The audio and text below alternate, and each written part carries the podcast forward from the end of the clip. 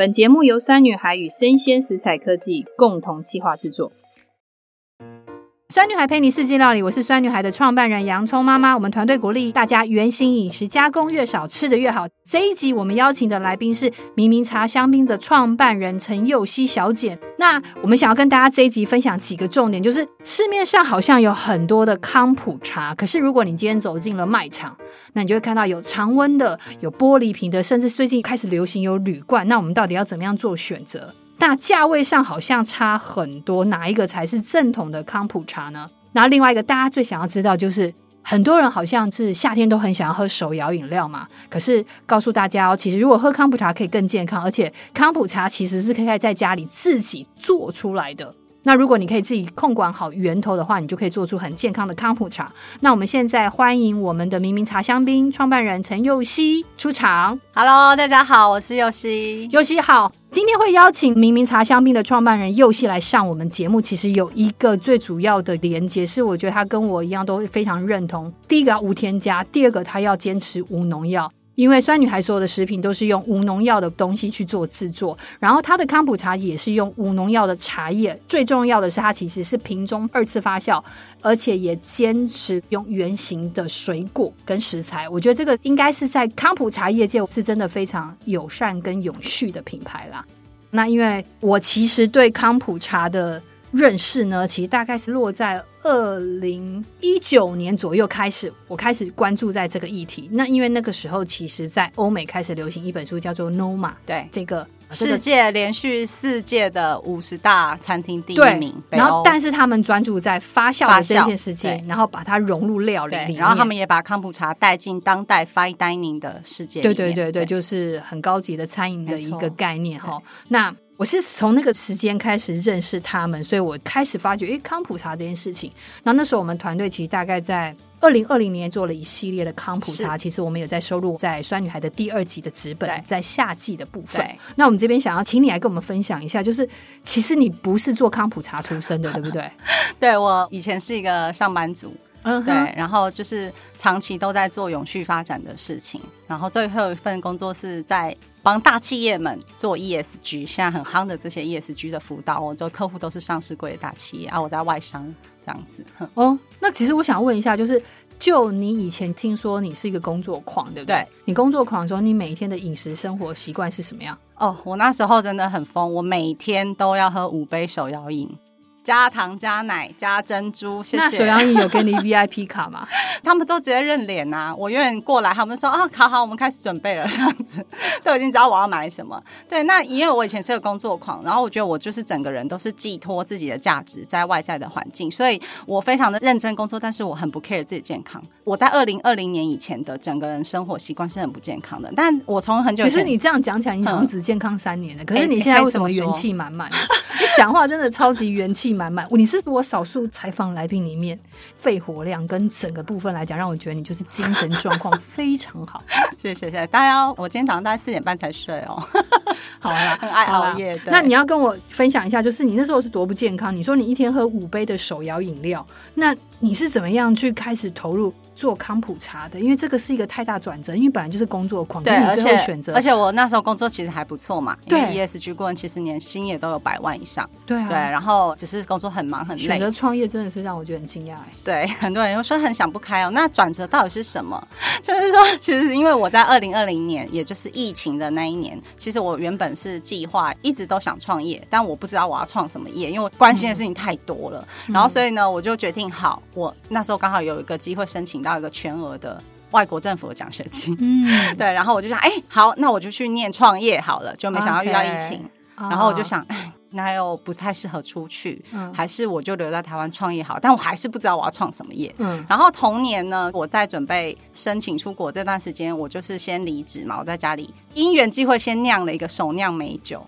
嗯，对。然后那时候因为大家不是每年春天都很流行手酿美酒嘛，四月就大家大家梅子季嘛，梅试试。然后我就是发现说，哎，其实有发酵派的美酒，跟所谓浸泡派的美酒。网络上大部分就是看到影片都是浸泡了，反正就是把那个梅子稍微洗净之后，把那个蒂头去掉之后，再泡酒，泡酒再加冰、再加糖之类的。对，然后这是主流的啊，但是大家还是会说是手酿，听起来就很美这样子。但是发酵的美酒比较少人做，它就是真的完全不加酒，它就是靠梅子跟冰糖本身对，然后。他们去用天然的梅子，表面都有很多的酵素跟微生物，就自然的发酵，然后去产生很多很多的酒精跟醇厚的美酒。然后我那时候就是决定我要两个都做做看，嗯、所以我就用很好的酒哦，就台湾的什么格马兰啊、冲绳的黑昼啊、嗯、什么百富十二年威士忌这些，结果做泡的美酒。然后另外一桶是酿的美酒，嗯、就做出来。我那些泡的美酒到现在都还喝不完。那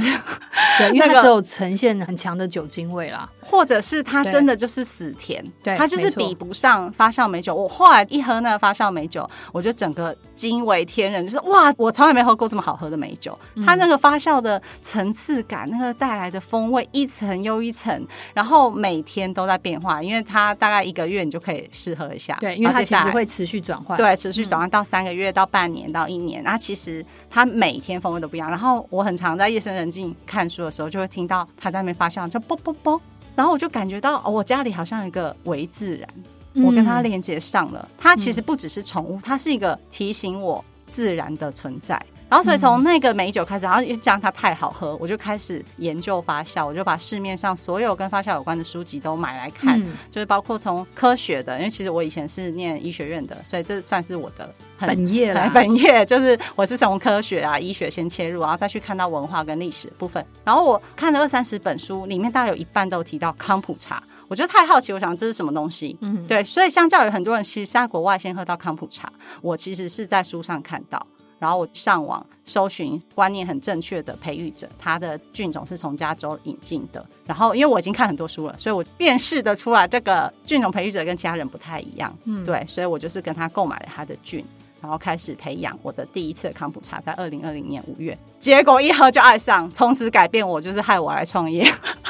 哦，所以实际上来讲，就是在二零二零年那年是关键了，就是因为疫情没有办法出国念书，所以你选择在台湾酿了美酒之后，就发掘了康普茶的这件事情的发酵智慧，对，所以就开始阅读大量的书籍，开始进入了所谓的好奇研究，最后进入了一个创业模式，对，就是基本上感觉上是那个美酒救了你，哎，就是那个美酒是一个，好像它开启你的智慧，带我进入发酵，嗯、可是让我真正决定创业。不再是回去出国念书或去当上班族的，其实是康普茶。为什么呢？因为我前面讲到，我一天要喝五杯手摇饮，嗯，对。然后其实我又不是一个爱喝酒的人，所以虽然那个美酒很好喝，我不会每次想要喝它。但是当我成功的酿出我的康普茶的时候，我第一次就感觉到，天哪，世界上怎么有这种风味？嗯，就是那种很活的。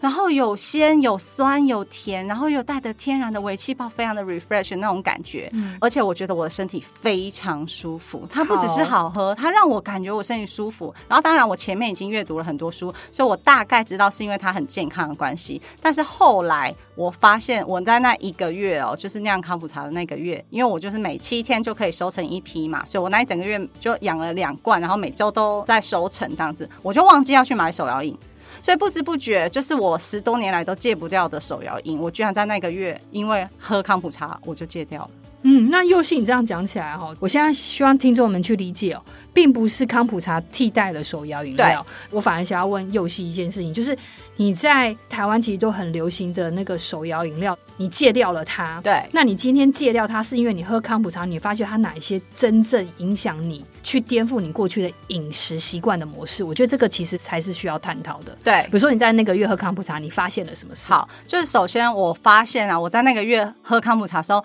我平常因为都很爱吃零食跟宵夜，嗯、对，然后我在那个月居然也对这些垃圾食物的欲望变得很少。嗯，然后我开始会想多喝水，OK，然后我觉得我对食物的味道味蕾变干净了，变敏锐了，嗯，我开始更吃得出真食物很细致的那些甜的味道，比如说蔬菜里的甜味，嗯、蔬菜里面 even 它苦也是会回甘的，不同的苦有不同的气味等等，就是都在那个月里面给我很大的生活上的震撼。然后再加上因为我没有喝手摇饮，然后没有吃垃圾食物之外，其实我本来就是一个消化很好的人，我就觉得我消化更好了。嗯，然后再来就是代谢更好，代谢更好，然后身体有一种很轻盈舒服感觉，最后我的胃食道逆流也好了。那我想要问你哦。我相信啦，这当中一定是有一些真正对身体健康的逻辑。你觉得喝这个康普茶，你这这一个月，你发现了整个健康的问题？对，然后我就觉得太神奇，所以我又从发酵这些科学再去看，说发酵跟肠道的健康其实是非常有关的。所以这些发酵食品，不只是康普茶，只要是真正活菌发酵食品，它其实都是带给我们肠道健康非常。重要的食物的来源，那肠道健康到底有什么重要性呢？其实我后来在文献里面发现，肠道是人类的第二个大脑。现在大家大概也陆续听一些医生、科学家谈过，说其实肠道里面有包括很多的我们的免疫细胞，大概百分之七十是存在我们的肠道里面哦。所以像 COVID-19 期间，为什么发酵食物又重新风行，然后康普茶的搜寻率来到历史新高？对啊，从此就受欢迎，再也没有下来，就是因为它能够照顾你的肠道健康。然后肠道里面其实有大概五百种微生物是已知发现的，然后它一生大家平均要帮我们把关六千公斤的食物。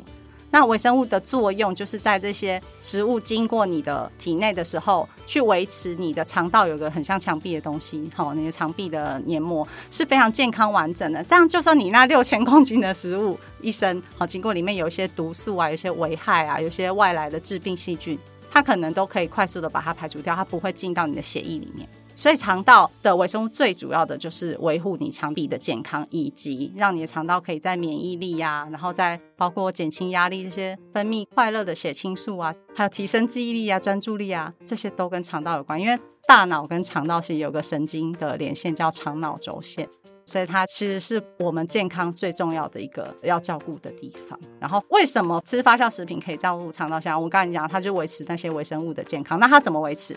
我们就要跟大家介绍益生菌三大家族，或者是说我们这益生元素三大家族。第一个是益生菌，你吃真正的活性发酵食物，它也一定有益生菌，所以它一定要冷藏，它不可能是常温灭菌。常温灭菌完，它就没有益生菌了。那你就是吃真正的，你就可以把益生菌吃到肠道里面。对，然后第二个是它有益生菌的食物。其实益生菌食物现在翻译叫益生质或益生元，它其实就是什么？就是膳食纤维啦。所以大家有没有发现说，哎，为什么我们日常生活中要吃蔬菜，要吃主？哎，那不是给你吃的，那是给你肠道里面的微生物吃的。它们可以分解这一些膳食纤维，然后制造出你肠道微生物需要的那些有机酸、那些营养，这样你的肠道才会健康。然后第三个就是发酵，它本身也会产生非常多的有机酸，然后小分子的营养，你可以肠道是立即吸收。所以像有时候我早上空腹就会喝一杯康普茶，我其实就可以立即为身体快速的补充真正的肠道需要的营养跟能量。所以就是三大益生家族，就是益生菌。益生元跟发酵后产生营养，我们叫发酵后产生的好的元素叫后生元。真正的发酵食物啊，还包括康普茶在内，应该是这三种都要有。所以其实你这样听下来，因为其实祐希太专业，他本身就是医学背景出身，所以他刚刚在解释事情的时候，你会发觉他是从很完整的医学的角度来看。可是就如我今天是是一个访问他的人，可是我看到他的一部分是我去解读，他其实在那一个月之内呢，其实因为康普茶意识到它的肠胃道健康是非常非常需要的。去把关的，对，把关整把关它，因为它其实关系到肠胃道就是人的第二大脑，你的情绪稳定度跟你的健康度是来自于这件事情。对，如果是我生活上，我就会觉得，哎，我其实我忽然发现我以前没有真的吃饱过，对，那个饱是很空虚的饱，所以我会一直吃垃圾食物，我会一直有很奇怪的那些食欲，可是那就是因为我的肠道里面的微生物一直是饿的啊。对，所以就回到一件事情，就是。很多人都会一直问我们说，其实因为我之前前应该是两三周吧，就有一个粉丝打电话进来，我刚好在电话旁边，我把电话接起来，他就说我想要订你们家的发酵凤眼辣椒酱，嗯、他说可是我想要问你一个问题，请问你们的创办人在吗？我说哎，我就是。他说啊，你怎么那么巧接电话？我说因为我刚好在电话旁边，我电话就接起来。他就说我想要问你的辣椒为什么要做发酵的？嗯，我说其实哈，我们想要跟大家沟通一件事情，就是我们生活中所有的调味品其实都出问题了。对，因为发酵这件事情可以是维持你肠胃道好的菌种，跟它可以让你呃有更多的分解，然后另外一个让你的身体的机能有一个防御的机制。可是我们看到我们生活中的很多的酱油，然后起司、优格，还有醋。基本上应该都要就进入发酵，那个发酵就是天然的制成。可是现在在食品工业化的过程之中，这些都已经不是发酵，对，它不是一个发酵的状态，它直接用所谓的化工的方法速成的方式调味来解决它骗你味蕾的方式。对对对，所以换而言之，你在生活中所有的调味品或者是做料理的调味品这些酱料的部分来讲，全部都是化工的成分，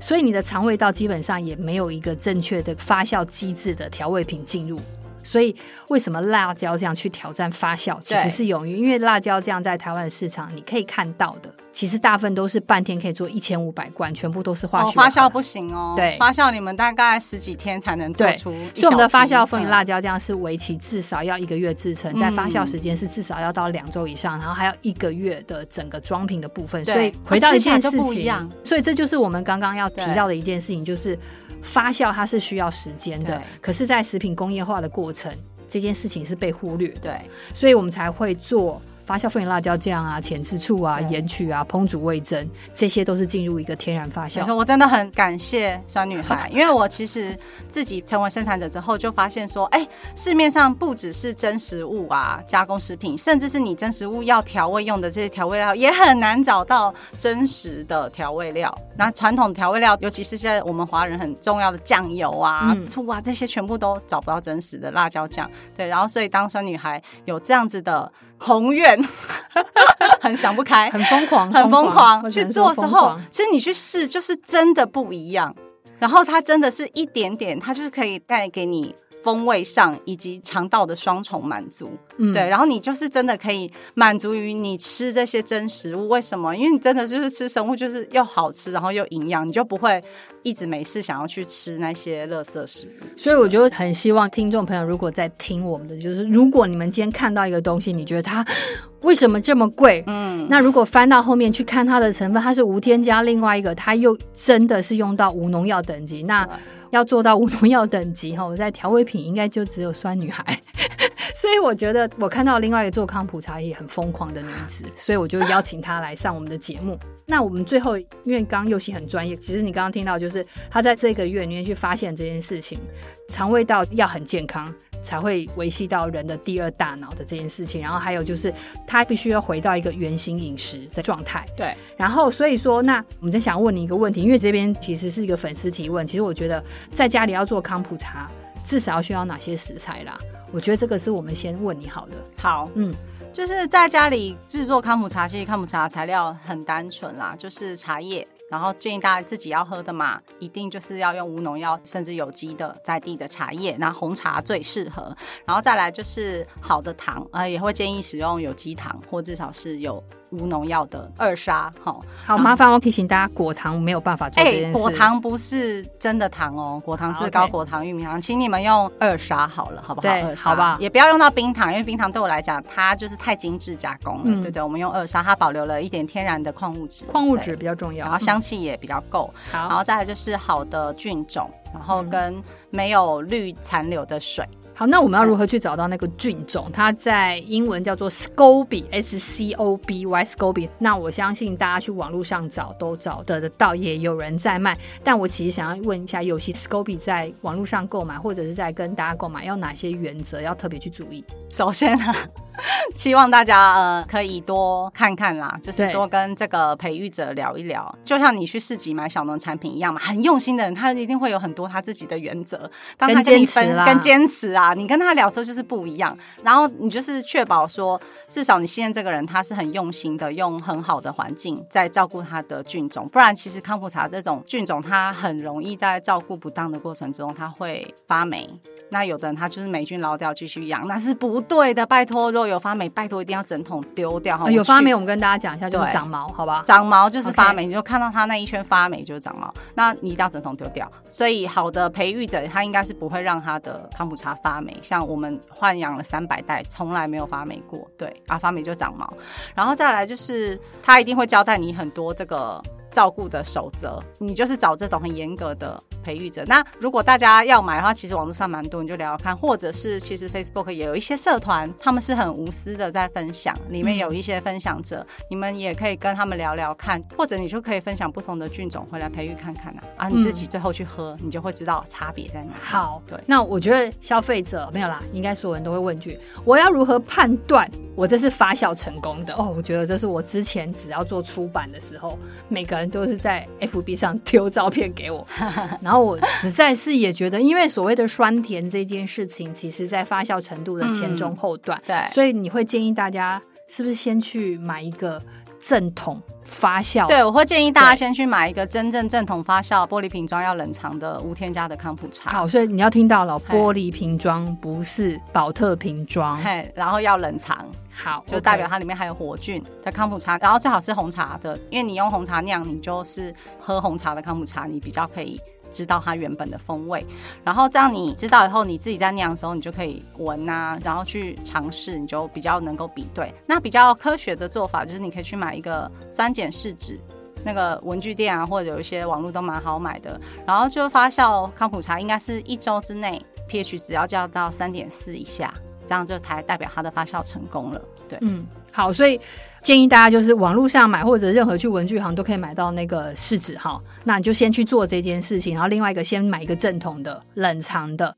那我们下一集也是会邀请到右西来跟我们分享一下，就是康普茶在市面上有铝罐装的，有玻璃罐的，还有宝特瓶装的。那为什么我们要喝正统，我们建议大家去选择低温冷藏的这个系列，或甚至是玻璃瓶装的，所以我们在下一集会跟大家分享。所以说，我们今天呢，很谢谢佑希来先跟我们分享，就他怎么样在二零二零年的五月的那时候开始投入康普茶，只是因为哦，从美酒开始，然后疯狂爱上康普茶，然后进入一个创业过程，然后也希望能够把这个康普茶进入一个在台湾市场上面一个更精致的一个发酵市场。我想要最后讲一下，就是台湾其实以前是茶叶王国，然后我们一直是水果王国。那其实，在全球现在这么流行康普茶情况之下，我觉得台湾真的是很有机会。我们用我们这种永续耕种、无农药，然后非常精致的茶叶跟好茶跟好水果，我们去把它变成康普茶。然后在国际上，我相信是可以以全新的风貌向世人介绍我们这么棒的精致的农产品，然后又赋予它